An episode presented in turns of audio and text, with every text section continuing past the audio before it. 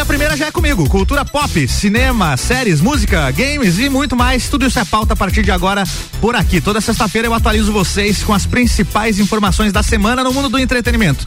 Aqui pela Mix às sete da manhã e depois também na sequência tem disponível como podcast no mixlive.com.br ou no Spotify. Vamos lá para a primeira. Gina Carano, a atriz Gina Carano, foi demitida da série The Mandalorian. Foi o que anunciou a Lucasfilm. Isso ocorreu após a atriz compartilhar uma postagem controversa nas redes sociais, sugerindo que ser um republicano é como ser um judeu durante o Holocausto. Séria a declaração dela aqui, né? A declaração da Lucasfilm é a seguinte: Gina Carano não é mais contratada da Lucasfilm e não há planos para ela no futuro. Suas postagens nas redes sociais denegrindo as pessoas pessoas com base em suas identidades culturais e religiosas são repugnantes e inaceitáveis. Foi o que disse o porta-voz do estúdio. A autodeclarada conservadora Gina Carano compartilhou uma publicação detalhando como a influência fascista na Europa facilitou para que os nazistas perseguissem os judeus.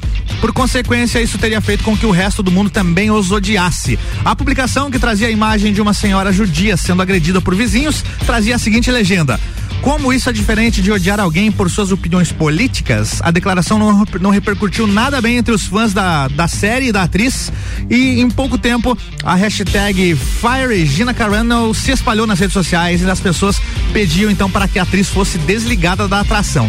Certamente a pressão do público levou a Lucasfilm a encerrar o contrato com ela, então, né? Entretanto, fontes do The Hollywood Reporter citam que isso era algo que já estava para acontecer, porque o pessoal que acompanha ela nas redes sociais disse que não foi a primeira vez que ela fez esse tipo de postagem.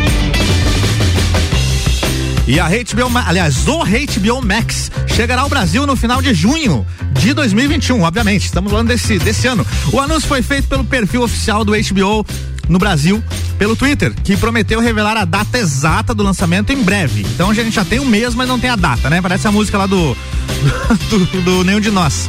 Sempre lembro do dia, mas esqueço do mês. Ou ao contrário.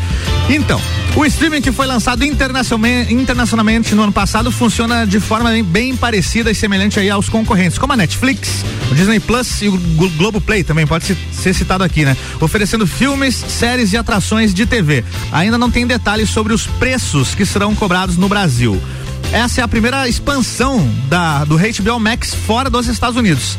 Além do Brasil, o serviço será disponibilizado em mais 38 países da América Latina. O HBO Max poderá ser assistido na web e em aplicativos para Android e iPhone, tablets, smart TVs e outras plataformas de entretenimento. Também será possível fazer download dos conteúdos dos dispositivos. Bom, acho que muita gente está esperando o serviço da HBO porque tem um catálogo fantástico, né? Que inclui séries aí como Game of Thrones, Band of Brothers, Os Sopranos. Muita coisa bacana deve ter nesse serviço que vai chegar então em junho, junho de 2021. Tá falado. E falando em streaming, a plataforma de streaming Disney Plus iniciou o período de 2021 com uma nova marca de assinantes. Ao todo, segundo números de 2 de janeiro deste ano, o Disney Plus está com 94,9 milhões de assinantes pagantes. O período marca um momento de transição entre dois grandes lançamentos, que foi o final da segunda temporada do Mandaloriano, né, a série elogiada da franquia Star Wars, e também o início da série WandaVision, baseada no universo cinematográfico da Marvel. Entre os longas-metragens destaques aí de recentes do Disney Plus, te, teve a estreia do Soul, filme da Pixar. E dados divulgados em dezembro de 2020 comprovam o crescimento acelerado da plataforma, que na época tinha só 86,8 milhões de assinantes, com pouco mais de um ano de funcionamento. O crescimento não chega a ser o mesmo que foi registrado em 2019, quando um milhão de novos assinantes eram computados por dia. Mas a expansão continua, sendo que alguns mercados ainda não receberam oficialmente o Disney Plus. Imagina quando chegar em todos os países, né? E falando em Disney Plus, o próximo filme do MCU, que é o universo Marvel cinema, cinematográfico, o filme Viúva Negra ainda tem estreia prevista para maio desse ano, hein? Por enquanto, a ideia da Disney é que o filme seja lançado exclusivamente nos cinemas. Para apenas depois chegar ao streaming. Pelo menos é o que o Bob Chapek, o presidente do estúdio, disse numa apresentação para investidores ontem. A situação, no entanto, pode mudar caso o cenário não se mostre favorável, né? Apesar da força mostrada pelo Disney Plus ao redor do mundo, acabamos de falar aqui, 96,4 milhões de assinantes, a empresa tem limitado os filmes que são lançados simultaneamente lá no streaming. Por enquanto, apenas Mulan foi disponibilizado ao mesmo tempo nos cinemas e na plataforma. Raya e o Último Dragão, a nova animação do estúdio, vai seguir o mesmo caminho do remake, né, que do remake que eu citei aqui da Mulan. E enquanto que o Soul foi lançado exclusivamente de forma digital, então não tem um padrão Disney Plus, tem eles estão testando o mercado novo aí depois da pandemia. Lançaram o Soul direto no streaming para ver como se comportava, lançaram Mulan simultaneamente no, no streaming e nos cinemas e agora então esse, esse anúncio de que Viúva Negra vai ser só nos cinemas para depois no streaming. Viúva Negra teve o seu lançamento adiado por conta da pandemia do coronavírus e agora tem estreia então marcada para maio de 2021. E voltando a falar do HBO Max, o HBO Max acabou de encomendar novas séries de animação para o seu catálogo. Um reboot do, da, da série Projeto Clonagem e uma prequel de Scooby-Doo que vai ser centrada na Velma. Lembra da Velma? Vai ter a série própria da Velma do Scooby-Doo agora. O desenho Projeto Clonagem foi lançado em 2002 na MTV e agora ganhou então uma ordem de produção aí de duas temporadas para esse reboot. Né? Nesse reboot ainda, assim como no original, personagens históricos como o Abraham Lincoln, a Cleópatra, a Joana Dark e o John Kennedy, por exemplo, serão clonados e trazidos para o ensino médio. Esse é o plot do desenho Projeto Clonagem. Os criadores do projeto, que já tem quase 20 anos de existência, estão de volta como produtores executivos. A mesma galera envolvida lá no original está envolvida agora então no remake.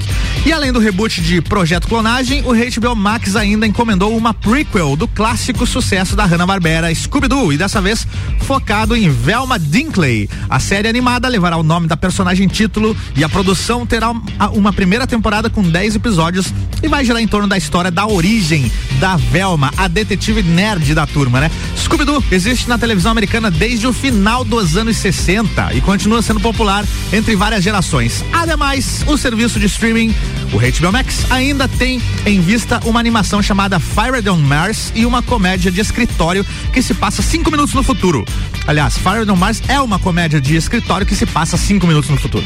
Nenhum desses projetos ainda possui data de estreia, por isso fique de olho para saber mais informações. Então a gente aguarda a estreia do HBO Max em junho e quem sabe aí já vai ter todas essas atrações. Bora falar de música? A Taylor Swift confirmou uma notícia muito aguardada pelos fãs. Olha só, ela regravou o álbum Fearless, lançado por ela originalmente em 2008.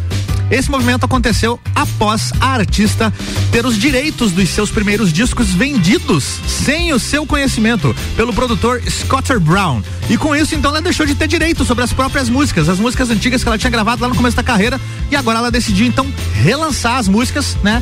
Todas regravadas. E agora ela tem o controle aí dos direitos autorais sobre essas regravações. A releitura de Fearless já tem aí seis músicas novas, já está disponível nos streamings, né? A disputa entre a Taylor Swift e o Scott Brown começou em 2019, quando a antiga gravadora da artista, a Big Machine Label Group, começou um processo de venda para a Ithaca Holdings, controlada pelo Scooter. E com a venda, todo o catálogo dos primeiros álbuns da Taylor Swift foi junto, deixando então a cantora sem o controle aí das suas próprias gravações lá do início da carreira. Além disso, a Taylor Swift revelou uma relação conturbada aí com esse empresário e disse que ele fazia bullying e era manipulador. Pesada a situação, mas Falando de séries novamente, Brooklyn Nine-Nine será oficialmente finalizada na oitava temporada. A comédia que estreou em 2013 e já foi salva pela NBC do cancelamento na Fox chegará ao fim no próximo ano. A última temporada, que foi adiada por conta da pandemia, deve ir ao ar na Fall Season. Para quem não sabe o que é Fall Season, é o meio das temporadas, é no, naquele período onde um monte de séries acabam a sua temporada, isso na TV, porque depois do streaming não tanto faz, né? E o começo das próximas temporadas, então é chamado de Fall Season. Então, é nesse período que deve ser exibida a oitava temporada de Brooklyn Nine-Nine.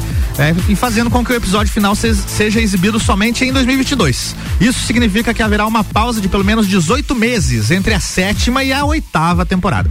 Sobre o encerramento, o produtor executivo Dan Gore agradeceu à NBC e à Universal por permitirem que esses personagens tivessem o final que eles merecem. A oitava e última temporada de Brooklyn Nine-Nine que terá 10 episódios, já tinha alguns deles prontos para serem filmados. No entanto, em vista dos protestos acerca da brutalidade policial nos Estados Unidos, esses roteiros foram descartados e serão refeitos. Com isso, mais atraso. E também não se sabe o que se esperar para o futuro da produção. O ator Terry Crews, uma das grandes atrações da série, disse que em numa entrevista que os escritores ainda não sabem o que, que vão escrever, né? E porém ele afirma que a situação é vista como uma oportunidade e que ela será aproveitada da melhor forma possível. Notícia de games agora, na verdade, sobre uma empresa de games, a CD Projekt Red, desenvolvedora aí do Cyberpunk 2077, um dos maiores jogos lançados nos últimos tempos e mais odiados também, porque, né, quem joga videogame sabe do que eu tô falando. O jogo veio todo quebrado, não funciona, agora que eles estão consertando. Então, a empresa, a CD Projekt Red, recebeu uma ameaça e pode ter sido hackeada. Agora, um grupo que afirma ter roubado dados da empresa anunciou que conseguiu realizar a venda do código fonte do recém-lançado Cyberpunk e também de jogos como Gwent, que é um jogo de cartas virtual, e também uma versão do The Witcher 3 que ainda não teria sido lançada. A informação foi apurada por um grupo especializado em cibersegurança e que monitora atividades ilegais de hackers na Dark Web. Os dados teriam sido colocados em leilão e encontrado um comprador disposto a pagar 7 bilhões de dólares. De acordo com os rumores, um dos acordos da venda garantia que os dados não seriam vendidos para mais ninguém após a compra. A empresa, a CD Projekt Red, diz manter o seu posicionamento público de não comprar arquivos possivelmente roubados. Para provar a veracidade do golpe, alguns arquivos que seriam de Gwent chegaram a ser compartilhados no fórum Exploit, mas ainda não temos a confirmação de que a compra teria acontecido e nem de que esses arquivos sejam originais. Olha, se a CD Projekt Red cuida lá do, dos seus servidores do jeito que ela cuidou do Cyberpunk 2077, é bem provável que esse roubo seja verdadeiro e tenha acontecido mesmo.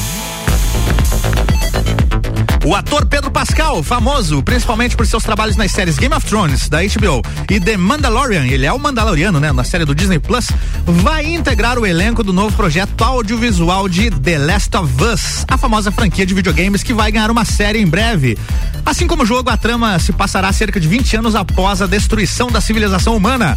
O Joel, que vai ser interpretado pelo Pedro Pascal, é um sobrevivente frio e calculista que é contratado para escoltar Ellie. A Ellie vai ser vivida pela Bella Ramsey, que fazia Game of Thrones. Ela é uma garota de 14 anos e ela vai ser transportada pelo Joe, então, de uma zona de quarentena opressiva para um local mais seguro. O que começa como um pequeno trabalho, todavia, acaba se transformando aos poucos em uma jornada brutal, cheia de emoções à flor da pele. Quem jogou The Last of Us sabe exatamente o que essa frase significa. Os dois personagens precisarão atravessar os Estados Unidos juntos e dependem um do outro para conseguir sobreviver. Tomara que a série seja tão boa quanto o jogo, em The Last of Us é simplesmente fantástico. E agora falando ainda de games e de filme também, porque o ator Black, Jack Black, eu ia falar Black Jack, olha só. Mas enfim, o Jack Black é o mais novo reforço aí para o elenco do filme Borderlands, que é mais uma adaptação aí dos games pro cinema.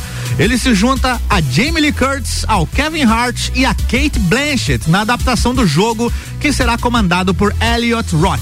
O Jack Black vai fazer o papel do Claptrap, que é um robô sarcástico que não se esforça, não se esforça para ajudar na sobrevivência de seus companheiros de equipe. O Roth, que é o responsável pelo filme, comentou sobre a contratação do ator e destacou que ele é a pessoa ideal para o papel para esse personagem. Os dois já trabalharam juntos recentemente lá naquele filme O Mistério do Relógio da Parede.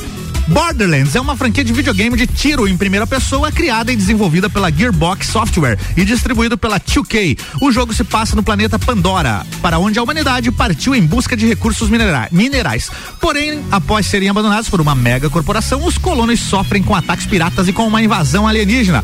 Ainda não tem previsão para o início das gravações de Borderlands nem data de estreia, mas o elenco então está finalizado e confirmado, pelo menos os principais aí. Temos Jack Black, Kate Blanchett, Kevin Hart e Jamie Lee Curtis. A gente vai pro break e volta já.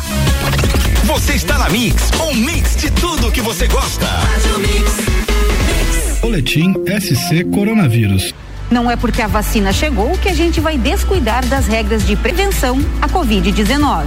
Enquanto Santa Catarina coloca em prática o plano de imunização, continue praticando os protocolos como o uso de máscara, a higienização das mãos e objetos e o distanciamento social. Todos serão vacinados. Respeite a ordem dos grupos prioritários e, quando chegar a sua vez, não deixe de tomar a vacina. Governo de Santa Catarina.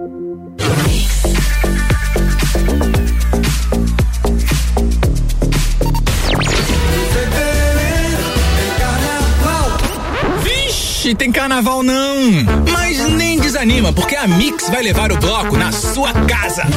Um não, vários blocos. Vai ter bloco para anotar lista, coisas de faculdade, deixar recado para quem você gosta. Ué? Ué o quê? Bloquinho é muito mais útil do que sair por aí aglomerando. Tá bom, vai. A gente vai te dar também uma mega caixa de som. Assim você pode entrar no clima ouvindo as marchinhas de carnaval no volume máximo. Olha a cabeleira do Zezé. Mix. Pra ganhar o seu bloquinho e a caixa, manda aí uma mensagem de áudio no WhatsApp da Mix falando: "Me o bloco Mix". O resultado rola no dia 19 de fevereiro no site da Mix. Bora! O que importa é entrar no clima. Vai, aumenta o som aí, produção.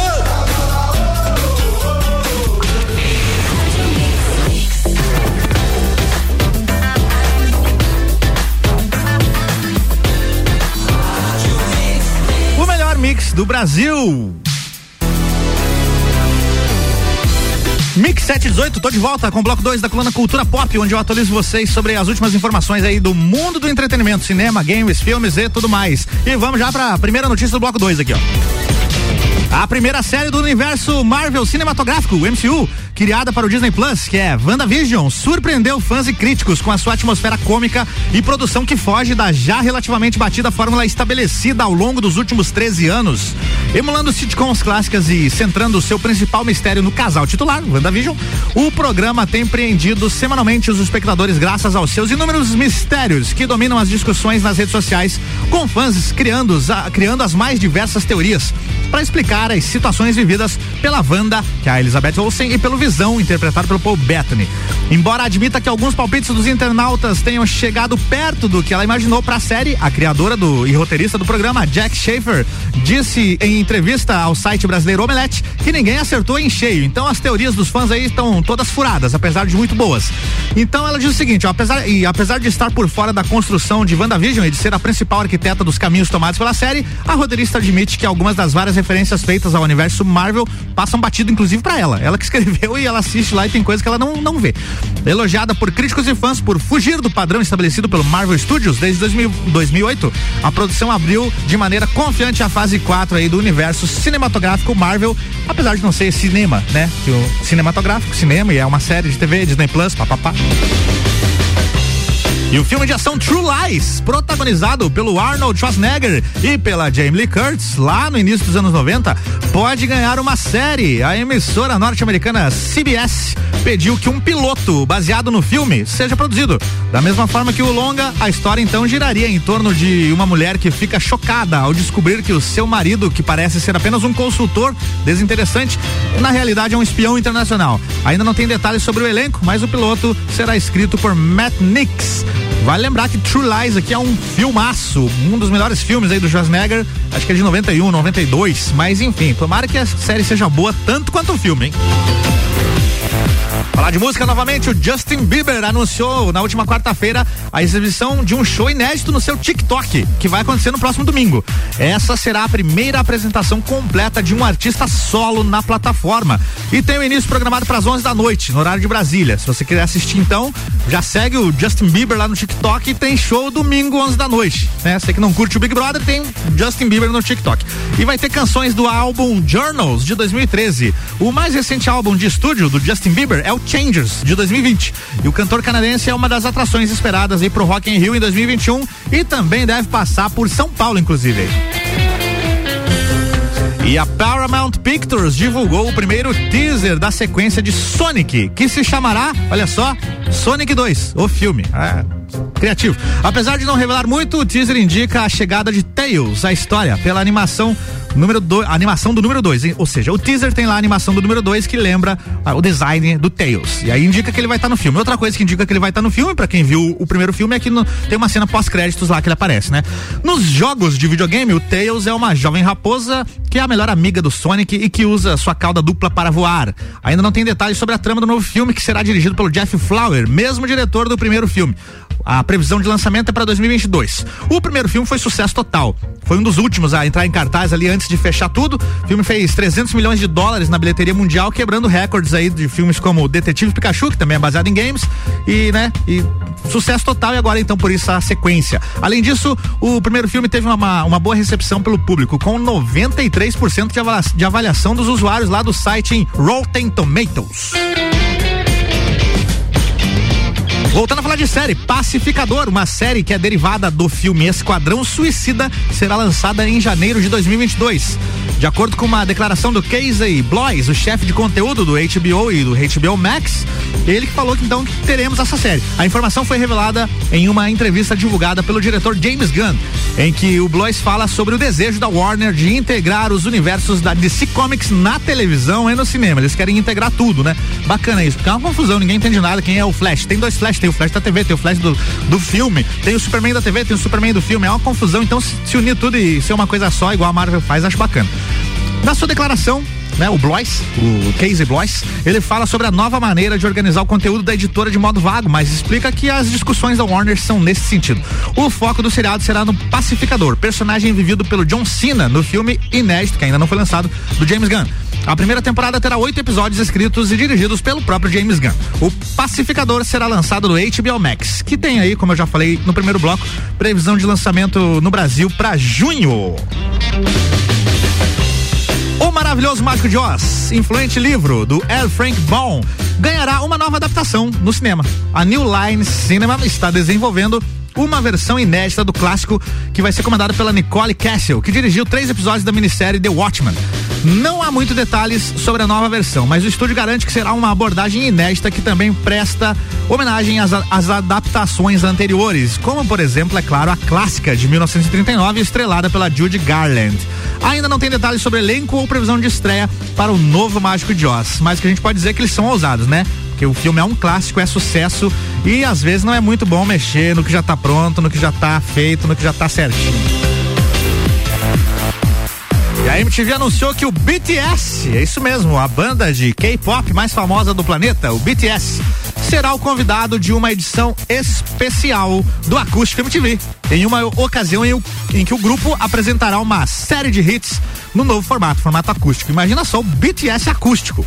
E, com, e tem a estreia mundial aí já pra bem próximo do, do pra, pra data próxima, é dia 23 agora, 23 de fevereiro, 11 da noite, transmissão exclusiva da MTV. Ou seja, já deve estar tá pronto, já deve estar tá gravado e só vai ao ar, né?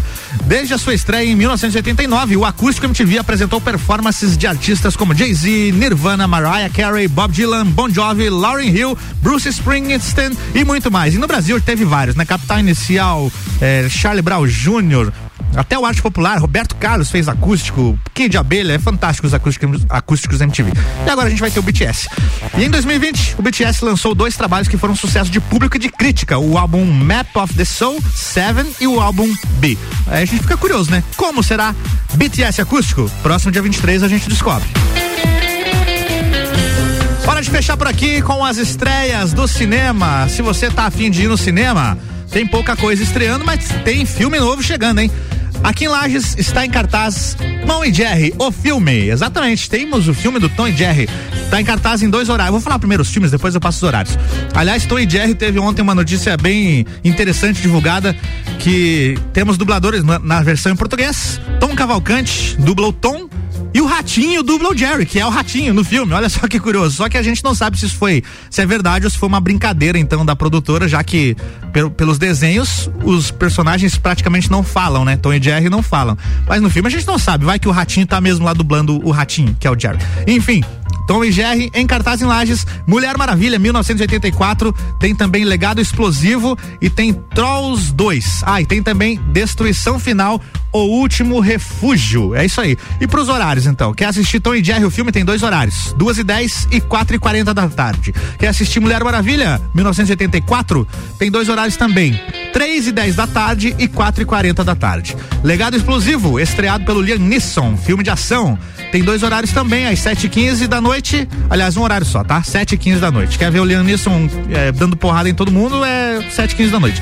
Trolls 2, quer levar a criançada no cinema, ver de repente Tom e Jerry, mas tem também Trolls 2, às quatro e quinze da tarde. E Destruição Final, O Último Refúgio, às seis e quarenta da tarde. Esses são os filmes, essas são as estreias para essa semana. Vou pro break, volto já já com Débora Bombilho aqui em mais uma coluna.